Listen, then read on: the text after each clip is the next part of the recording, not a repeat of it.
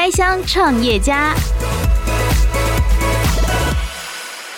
因为你不是老板，你中专业经理人，终有一天你是要退休的。嗯，退休了以后，其实你是人在其位啊。嗯，你不在其位，那当然不谋其政。有些人会觉得有一些落差。哦，原来那些跟你称兄道弟的人那不见了，然后可能厂商跟你叫你大哥的，或是叫你什么的，忽然那个，其实这个本来就是。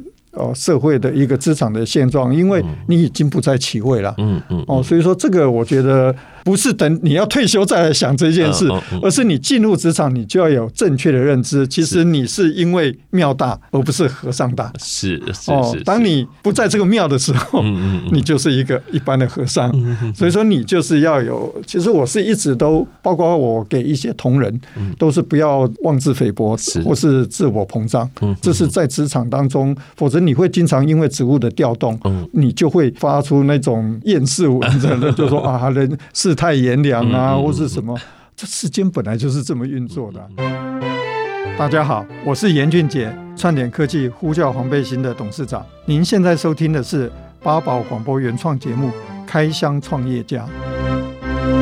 欢迎收听《开箱创业家》节目，我是阿哲。《开箱创业家》是由八宝广播平台所自制的节目，在每一集的节目当中呢，我们会邀请到不同的公司创办人来跟听众朋友分享他们的服务，分享他们在创业过程的点点滴滴。而今天邀请到的这位来宾，他曾经在灿坤任职将近三十年的时间，从基层一路做到总经理、董事长，然后从灿坤退休，接着呢，他就创业。成立了数电汇流串点科技，相信在他的身上呢，一定有很多的宝藏可以挖。欢迎严俊杰董事长，您好。啊，你好，阿哲，大家早，还有各位听众，大家早。今天阿哲真的非常开心，能够邀请到董事长来到现场哦，因为在网络上搜寻董事长的名字，会跑出非常多的新闻资料。以前他是念机械，对于三 C 产品是很有兴趣的。进入到了灿坤之后呢，就一路从基层做到董事长。但是在前几年，竟然有想要退休的念头，哎，因为你现在这个年纪，对于企业界来说，应该是相当相当的年轻。为什么当时会想要退休？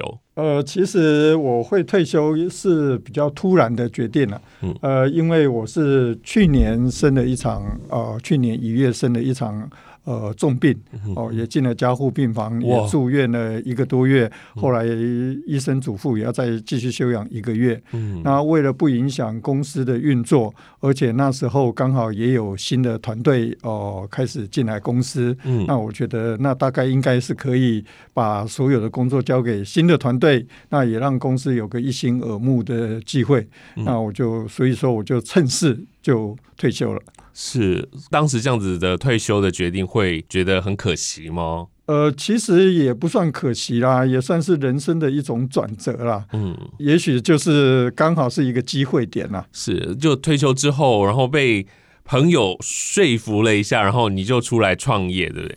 其实我真的是想退休，因为我退休不是为了创业，嗯，哦，因为以我现在这个创业年纪，其实是也太晚了，哦，那其实我退休真的是想要裸退了，哦，回到，因为我本身是南部人，我台南人，我本来要回到家里哦陪妈妈，那后来是因为因缘际会，我生病这段期间，那有一个呃就是。呃，电气工会的呃理事长，嗯，呃廖理事长，他其实在住院期间，他也很帮忙我，嗯，然后去治治愈，嗯，然后后来就聊到一些产业的一些问题，嗯，那觉得自己也许还能帮产业做一些事情，所以说我才就。哦，又重新进入职场，是，所以就创立了串点科技，而且还推出了呼叫黄背心这个专门做家电清洁安装服务的品牌。而过去从基层，然后一路做到董事长，现在退休了，重新创业。你觉得在这个过程当中有经历什么样子念头的转变吗？呃，其实我认为这个行业，我长期的以观察到一些现象跟问题。是，那我在原来的公司，其实也开始为公司未来的转型也做了一些规划。嗯，那当然，你退休了以后，这个这个是工作就没有继续下去。就这个产业来讲。不管针对呃供应端也好，或是被服务端也好，这些都是很重要，必须要做的，为未来先哦、呃，我们讲说超前部署。对哦、呃，那所以说。等于是一方面是延续我当初的理想跟置业啊，嗯，哦，所以说既然有这个机会，然后又有理事长这样子的安排，那我就我就没有办法呃推辞，我就来做这个。所以现在这个呼叫黄背心，其实想要做的东西，想要推动的服务，其实过去在灿坤任职的时候就有一些想法了。其实我就认为说，呃，未来其实通路。呃，因为科技，因为网络的改变，其实，在在购买平台上，其实消费者的购买习惯上有很大的转变。对，那身为一个实体通路的龙头的，呃，那我就在想，下一个阶段公司应该要往哪里去？嗯，哦，那其实如果只是单纯的硬体买卖，嗯，哦，你大家比的大概就是规格跟价格，嗯，你很难有所谓的我们讲附加价值存在。嗯、那大家都需要服务，对哦，服务的社会。那如何把公司从只是从硬体销售，而有更往更好的一些有技术质量，嗯，然后去到顾客家里面哦，利用技术来做服务。那时候你卖的是技术，嗯，而不是卖的是一个产品。是，所以说，我想我们讲的说最后一里路，其实最后一里路并不是把产品。送到客人家门口，对，因为山西这个产业还有很多所谓的最后一里路，还必包括把客人的安装做好，嗯，甚至在安装过程当中让他使用的哦非常哦的舒适。舒适。那这个过程其实呃所有的产业只做到前面，嗯嗯，前面就是银货两气，是，然后东西送到你家里是把你安装好。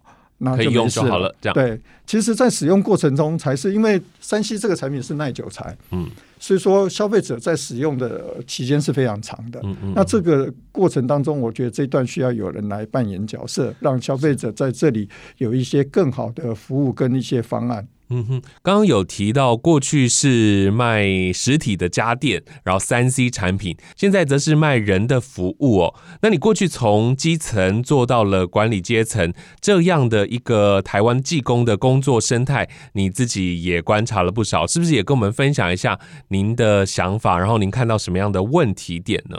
其实，包括产业，包括料理事长，包括我以前在从事，我们都有一个其实叫做隐隐作痛的痛点呐，哈、嗯嗯。那其实就是，呃，这个产业像这些有技术的工人越来越难找，嗯，因为其实他们要兼具技术。又兼具劳力，嗯，但是这些人呢，其实通常都是外包承揽制，是，因为他们因为有技术，所以说他如果变成呃编制内的员工的话，对很多公司来讲，他是负担比较高的，对，哦，尤其他如果只是被动等着顾客哦的要求的话，那这个费用是非常高，所以说我看到这个产业像安装服务这些这个这些人，其实大所有的几乎都是。外包的，对，那外包的，因为他辛苦，然后也没有得到一些像公司制度的合理保障啦，嗯、这些，那所以说逐渐的哦、呃，这些从业人员高龄化，嗯，而且慢慢的，因为他们的技术也没有一个来源可以不断的给他一些 will training，哦、呃，就是很好的一些训练，所以说它导致了一个断点，嗯，哦、呃，断点就导致了顾客跟品牌商的痛点，因为你这些安装是很重要，因为你买了机器银货两器了以后，你最重要是安装到顾客家里的环境。嗯。那这里面其实有很大的一个断点，因为没有很好的训练，所以说很多的像我们家用空调里面，短期内一两年的商品的故障，其实通常都不是基建的问题。嗯，都是安装的不确实，或是安装的不到位所产生的问题。那这样子的问题变成品牌商要承担品质不良的这样子的一个商业损失，消费者也要也要得也会遭受到一些生活上的不便利，甚至有些还要拆装潢。是。因为这样子的断点导致的痛点，所以说我就成立了一个叫串点的这样的公司，要变成一个桥梁，然后把这些东西把它串起来。所以说这是当初呃一个是为了解决业界现在这种安装技术没有没有同步的一个问题。再来是这些从业人员对于业界都一直有一个隐忧，就是说未来很多通路，不管线上线下，哦，都大家都可以销售，销售都不是难事。嗯嗯嗯。像今年空调，因为季节大好，又有政府的节能补助跟退税，所以说今年空调在最高旺季的时候，通常要等十天以上，才能安装。其实不是因为没有货，而是没有安装的人。那安装的师傅其实是逐渐在凋零，因为他必须淡旺季太明显，他的收入不稳定。对。哦，再来就是他因为没有公司来来针对他的未来的退休啦，各方面一些保险计划，他变成他是一个自营承揽的行业，所以说这个行业又辛苦又危险，然后并没有得到合理的工资，所以说慢慢的政府有很多继职教育的学生，其实他的毕业。要么就转业，要么毕业就失业，所以说导致台湾其实跟日本不一样，日本是一个职人的社会，那台湾慢慢的这些属于提供技术甚至技术加劳力的，逐渐的哦从业的人员越来越少，这是。这个业界的一个隐患。因为对他们来讲，他们没有保障，那当然就是换工作。那现在这个呼叫黄背心，希望把这一块把它做起来哦。那在消费者这一端，其实最担心的还是师傅的技术就会良莠不齐哦。那呼叫黄背心是怎么去挑选这些技术人员的？是如何做筛选啊？如何做控管呢？其实这个行业跟以前传统，例如说。以前我们坐计程车也有一种不安全感，嗯、对，哦，那现在很多轿车平台，哦，做了很多的规范，甚至你可以追踪它的路线啊、司机的评价这些的。那包括以前我们买中古车也没有像什么好车大联盟啊这些的一个一个，就变成是买中古车要碰运气了。对，哦，那甚至以前很多这种，特别是这种上门服务，上门服务这个行业有很大的问题，就第一个。可能在在家里面等待服务的留守在家里面都是妇孺，所以说上门服务你有一个人身的安全的考量，上门的人到底是什么样的人？哦，这是第一个。再来第二个是以前这些服务内容都是凭着师傅的经验，那每一个人的师傅手法不一样，对哦，那收费很可能就会导致跟顾客之间的落差、认知的落差，就变成说，哎，怎么会有类似？呃，顾客会误解说是坐地起价，嗯，哦，其实那个是因为现场的状况不同，所以说导致了这方面的落差。那我们其实为了要消弭这些，所以说我们就把所有这些师傅的不管的 S 呃服务的 SOP，我们第一个我们的师傅我们都要求要有良民证，我们派遣每一个师傅上门的时候，消费者可以收到一个是哪一个师傅上门来，而且那个师傅的这种。通行证是一次性的，然后就是第一个哦，让上门的人你可以安心。是，再来是你付的钱是透明的，然后得到的服务的一些呃内容是清楚的。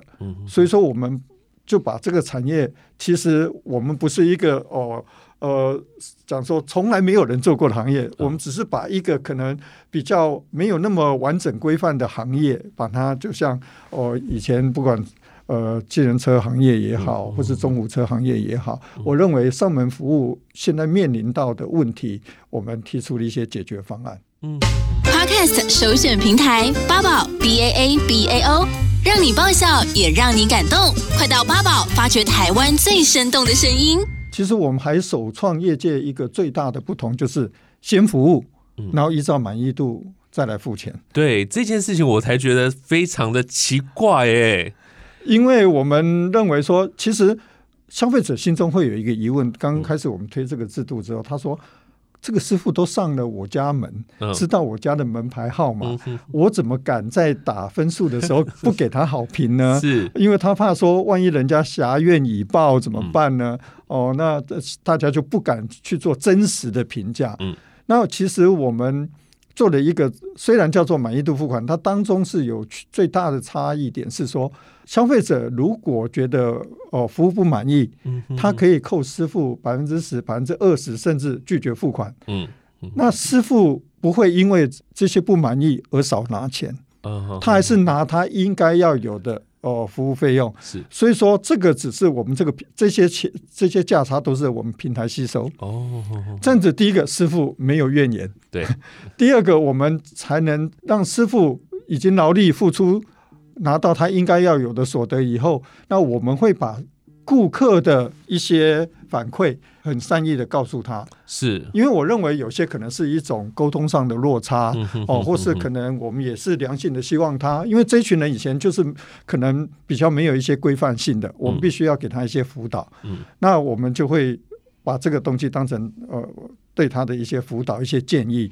那除非说他哦，同样的事情一再发生，嗯、那这那也变成是我们的一种淘汰机制。是消费者满意，嗯、我们公司可以得到哦一个一个一个不要被扣钱，嗯、所以说我们一定势必要派出好的师傅。是，所以说这会是一种良性，而不是建立在说哎，可能是一种。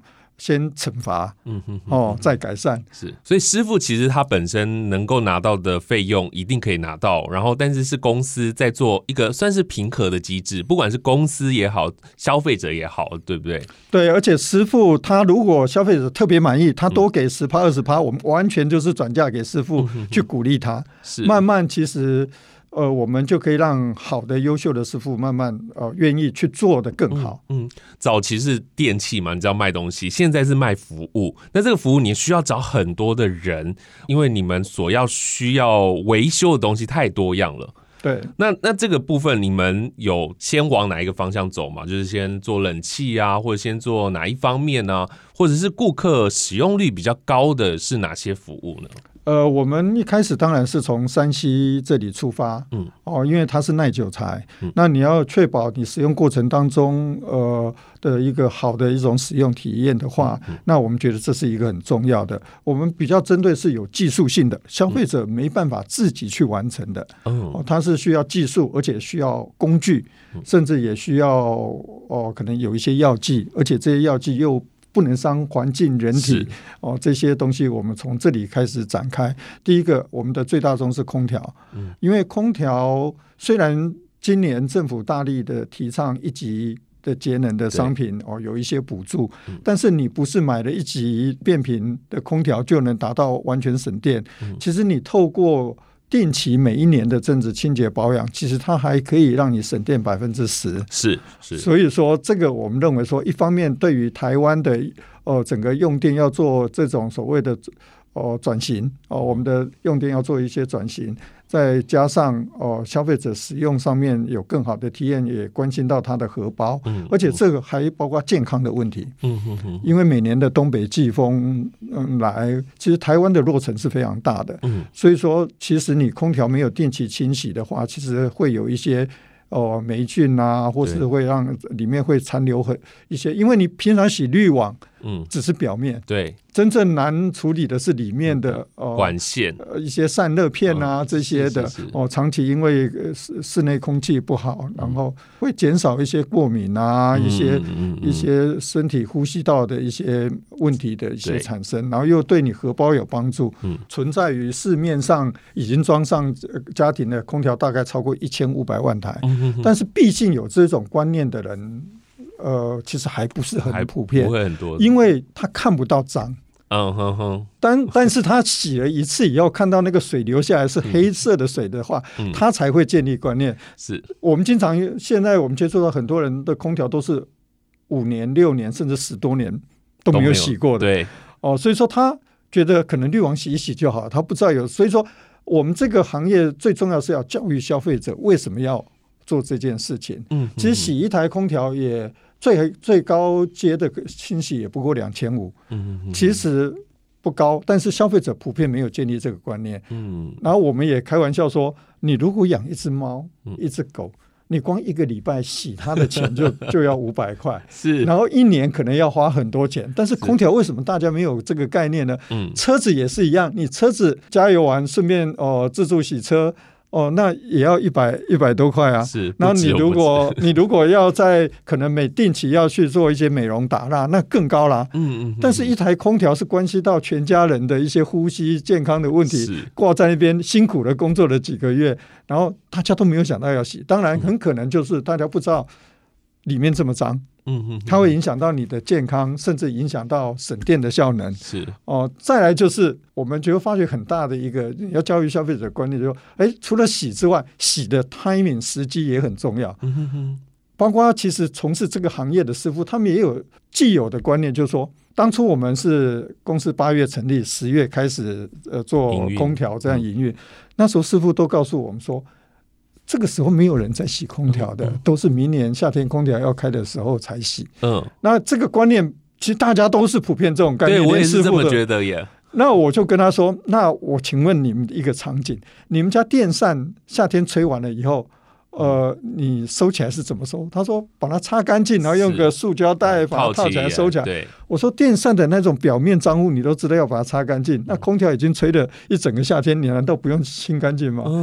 然后大家说：“那因为我清干净，等我明年要吹的时候又有灰尘。”我说：“表面灰尘你都这么 care，里面的霉菌你不 care？是，所以说消费者。”通常你这么一讲啊、哦，他才恍然大悟，所以应该要把它清干净了以后，否则它挂在那边，它就是一个霉菌的一个源头，源头在那边。更何况，尤其像北部，这段时间。有湿能，嗯、而且现在其实变频冷暖也也很普及了。嗯、对，前些天我家里都还要开那个电暖气哦，所以说其实你几乎我们为什么不叫卖冷气，而是卖空调？嗯、因为现在空调已经做到它全年都可以服务你，是。雨天除湿还带清净，是。暖气。冷气都有，嗯，那几乎是全年无休了。对，那你最好是应该把这种在秋冬转型这个喘息的时候把它洗干净。没错。再来是什么时候洗？嗯，因为你到了真正人家要安装空调旺季的时候，你再去找是没有了，找不到了。因为大家都在同时，师傅出去安装了，密集安装新的空调，你这时候要再找人洗空调，你就要等。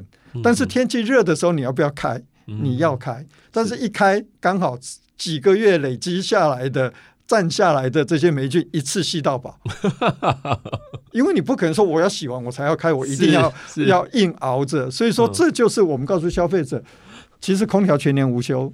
是这样诶，我一整年都会有开冷气的时间，所以你清理真的不是在那个你要吹冷气的那个前面，那时候真的找不到人，大家都去安装冷气。对，那时候你还是会打开它，对，那里面的霉菌就就那个已经吹出来很多了。八宝 B A A B A O 网络广播随心播放，跟随你的步调，推荐专属 Podcast 节目，开始享受声音新世界。应该前面要投注非常多的时间，才可能让这个整个环境改善，然后你这一家公司才可能赚钱。对，这个一定是要累积用户了。嗯，哦，一方面是累积用户，再来是累积师傅。对。哦，刚开始进入这个产业，你是两头空啊。嗯，就说用户在哪里？嗯啊，师傅在哪里？你要有师傅，师傅会问你说你的客人在哪里？嗯哼哼。你要找客人的时候，他会问你说：哎，我这个地方你有没有师傅服务我？对，一开始是两头空啊。嗯，所以说我们刚开始集中在，例如说空调啦、空调保养啦、洗衣机这个比较哦窄的产业里面，你先把整个机平台的机制做起来。是，所以说。包括我们 APP，我们也是自己自己开发，嗯，哦，这样子才会有弹性。嗯，然后包括很多的流程，我们也都是自己摸索。其实前期我们到现在都是在做一个平台的优化的工作。嗯，然后不过蛮值得欣慰的是，我们推出这种先满意后付款，然后我们做的这些辛苦，其实消费者有感受到。是。我们平均消费者的满意度超过九十五 percent 以上。当初我退休要做这个时候，大家都阻止我。嗯，每一个人都阻止我，我说这个行业很难做，因为这些师傅通常都是比较性情中人呐，对啊，自由奔放习惯啊。你要你要照这种这这样子去规范或什么，这些人是最难管的。你怎么会去淌这个浑水呢？是啊。可是我发觉，其实台湾人是很善意的。嗯。就说这些提供技术的师傅，其实他是技技术师傅，是技工，他不是血汗劳工。是，但是长期他们变成血汗劳工。消费者其实这些师傅透过我们这样子，呃，帮他做一些呃呃机能的一些呃机机制的设计啦，这样子。其实消费者对这些人的反馈都很善意，很多人他也许哦会去上菜市场去杀价去干什么，但是对于这种提供技术，就好像你去医院，你看的是医书 医师的医术，你不是找便宜的医生，甚至有些没看没有健保的，外面大排长龙，因为你找医师一定看医术，那你找技师，你当然是要找技术，对，那以前我们。这个行业是把他们当成是一个劳工，哦，因为大家不知道他们的技术在哪里。所以说，我们把每一个师傅做的东西。哦，他做这个步骤是为了要做什么？我们都会在我们的网站上，在我们的服务里面都讲得很清楚。我们现在是在帮你做哦，做做一些呃表面的清洗、深度的清洗，再加上一些抗菌啊一些的处理，所以让消费者知道说哦，原来不是单纯拿个水龙头喷一喷，原来这里面连药剂都有讲究的，连我们可能洗空调的一个外罩哦，如何在洗的过程当中不会。飞溅到哦，你家的装潢，这也很重要。是，光这个外罩，我也是绕了很大一圈才找到，原来是台湾之光，台湾人呃呃开发的。嗯。然后我们利用了这个外罩，在师傅洗的过程当中，不会破坏到人家的居家环境，嗯、包括这些药水可能对环境啊，对于一些人体不能有伤害。嗯、这些东西，我觉得消费者都是有感受了。是。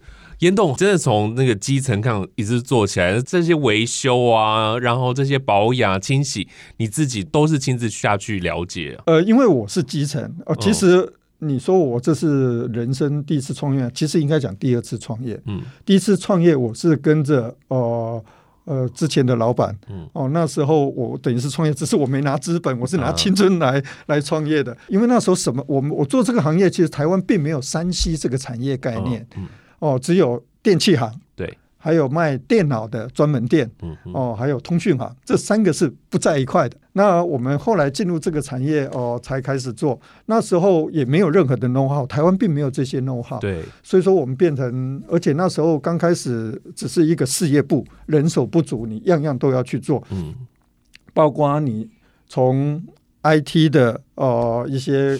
一些制定啊，一些规范制定，否则那是工厂的那一套啊。对，所以说包括作业系统，包括很多的作业的一些规章的制作，包括甚至人手不足要去仓库，嗯，协助贴标签。嗯哼哼。台湾那是因为我们这几年也跟国际条码啊的一个组织一起合作，否则以前都是要通路自己用。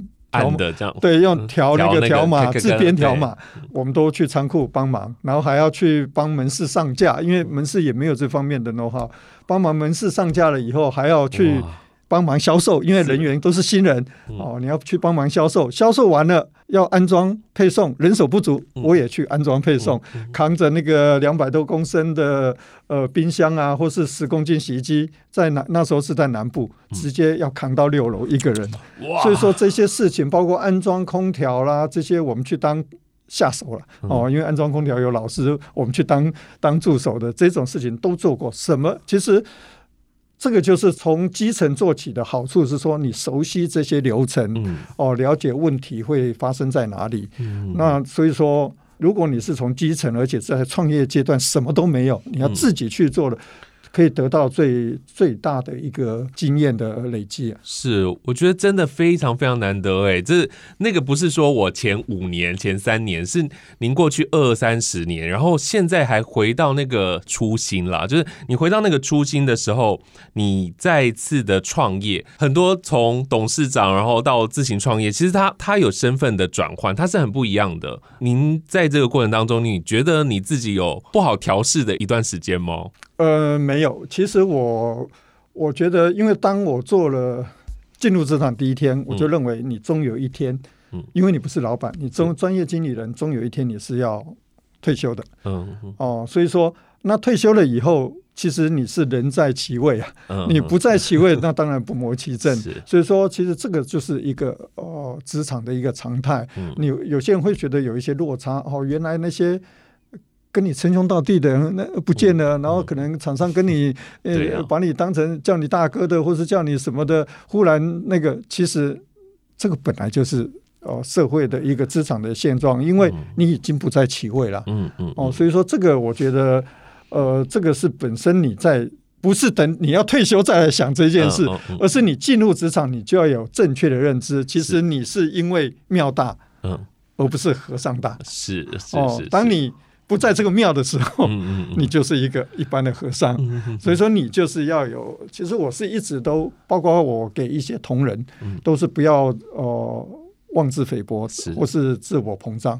这是在职场当中，否则你会经常因为职务的调动，会你就会很多人就就发出那种那种厌世文章的，就说啊人世态炎凉啊，或是什么。这世间本来就是这么运作的、啊，哦，所以说我觉得我是没有这方面的问题。那我其实好处是因为我从基层上来，我在一开始做这种所谓制度设计的时候是很重要，因为你没有在制度设计里面把一些功能或是一些东西预想的话，你等你大了以后，你要回头再改是来不及的。嗯嗯。所以说我有这方面的时候，我就很清楚，我做做很多不管。IT 或者做一些制度的结构的时候，你要考虑到未来的变，可以它的弹性是，而且你要知道这个做了以后，它是要影响你未来，也许现阶段用不着。嗯嗯嗯嗯。那甚至其实包括那个黄背心，我也是到处去找。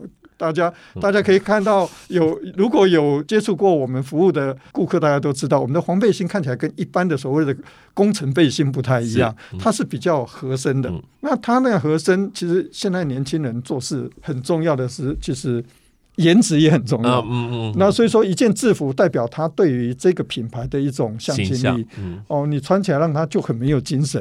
有精神的人穿起来都没有精神的，那那更不用讲说他愿意哦。穿这件衣服代表说，哎，他是一个很有技术或是一种自傲。所以说，这个黄背心我就用心的去找，不是用传统的哦一些背心去去制作。再来还有一个，就是因为你做过这些管理职，你就知道，其实制服最难管理的是尺寸。你经常会有一堆尺寸留一堆，但是你又要去发包做新的。但是我这个黄背心是一个 size，所有从胖子到瘦子，男生到女生都可以。大家好，我是严俊杰，串点科技呼叫黄背心的董事长。您现在收听的是八宝广播原创节目《开箱创业家》。我有一个心愿啊，也是帮台湾的一些年轻人的一个做一些，因为我有点忧心啊。因为现在年轻人不喜欢朝九晚五，是，所以说当然有技术的，就是像 IKEA 组装家具的，或是永嘉乐这种去做，但是很大一批人是什么？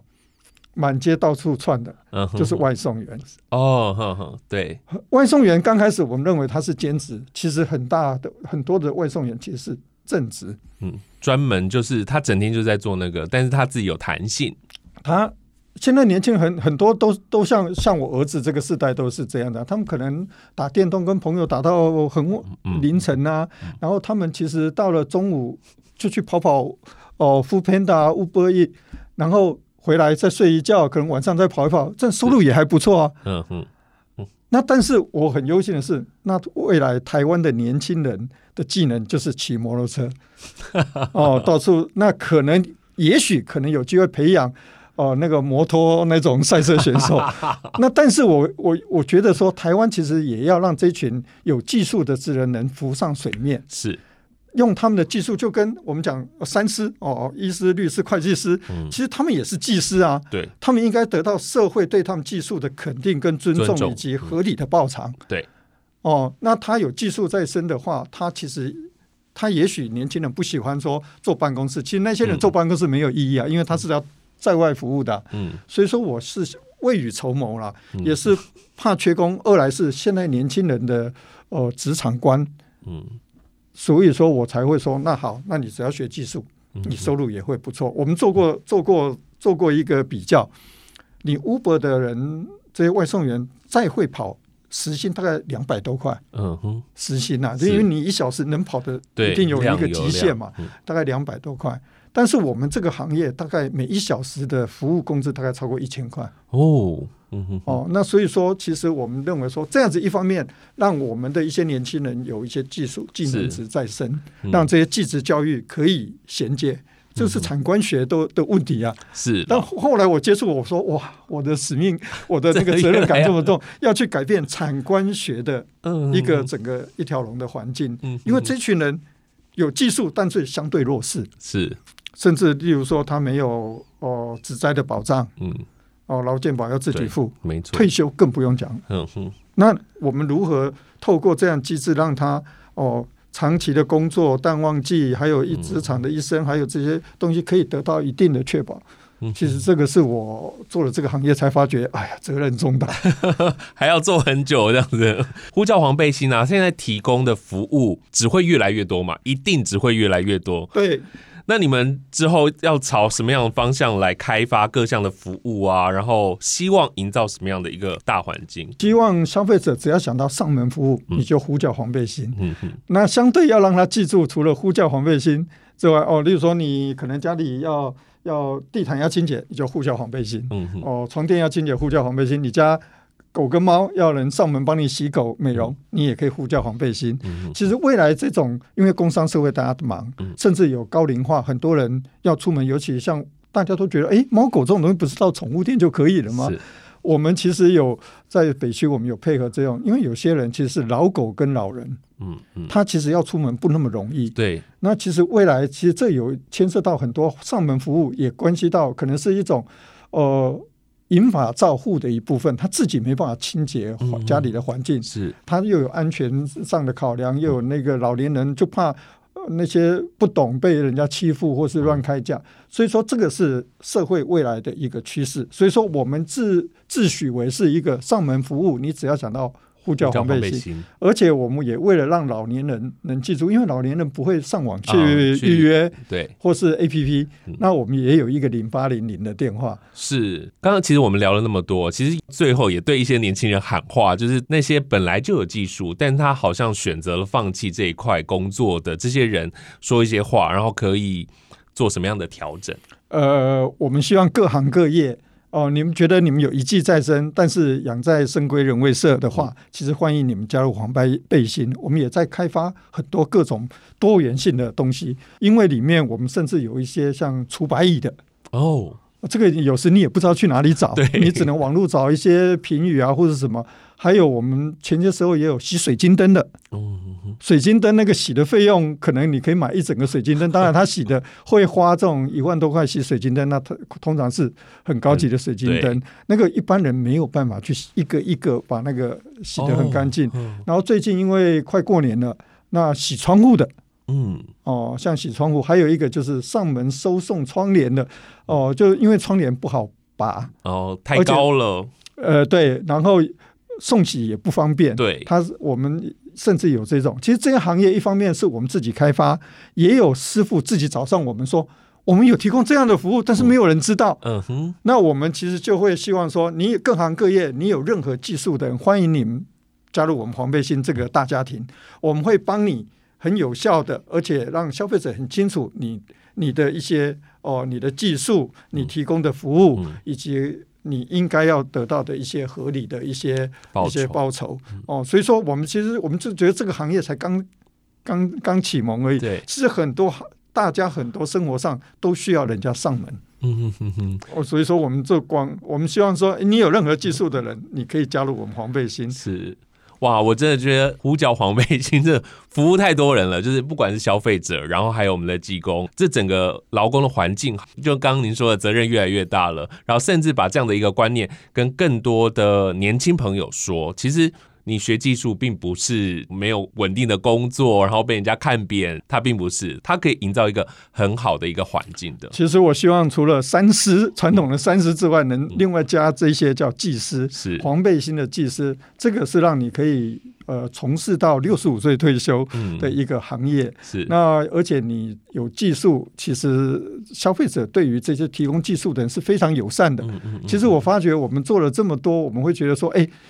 你那个满意制度会不会有一些奥客啊？故意故意为了省一点钱？我说不会。其实这些这些消费者对于这些上门的这些有技术的这些黄背心的师傅，他们是非常友善的，而且里面讲的你很很讶异的，就是说他们的肯定，你会觉得啊，始料未及。是。洗空调的人或者是洗衣机的人，他对于这个师傅有大好评的原因是他收尾收的很干净，他把浴室、把阳台洗得很干净。不是那个本身，因为那个本身洗的干净是理所当然，天经地义嘛。很多对于师傅的肯定说，哎，师傅还有教他哦，以后如何保养啊，如何做一些那个啦，还有很仔细的告诉他他在执行的这些步骤啊。我觉得台湾是一个很友善的地方，其实台湾最美的风景就是人，是。哦，所以说我们希望能把这些以往因为。呃，双方的认知有一些有一些落差，而而没有相互了解的。我透过我们这个背心人，真的是串起来叫串点，是、哦、不要再有断点产生痛点。是呼叫黄背心，除了提供了一种新形态的家事服务，也看到了台湾目前技职工作的问题。真的非常希望以新的服务模式来创造，不管是消费者还是技师以及平台三赢的局面。我希望如此，一定可以的。今天真的非常谢谢串点科技呼叫小黄的董事长严俊杰严董来到节目当中，谢谢你，谢谢阿泽，谢谢。Podcast 首选平台八宝 B A A B A O，让你爆笑也让你感动，快到八宝发掘台湾最生动的声音。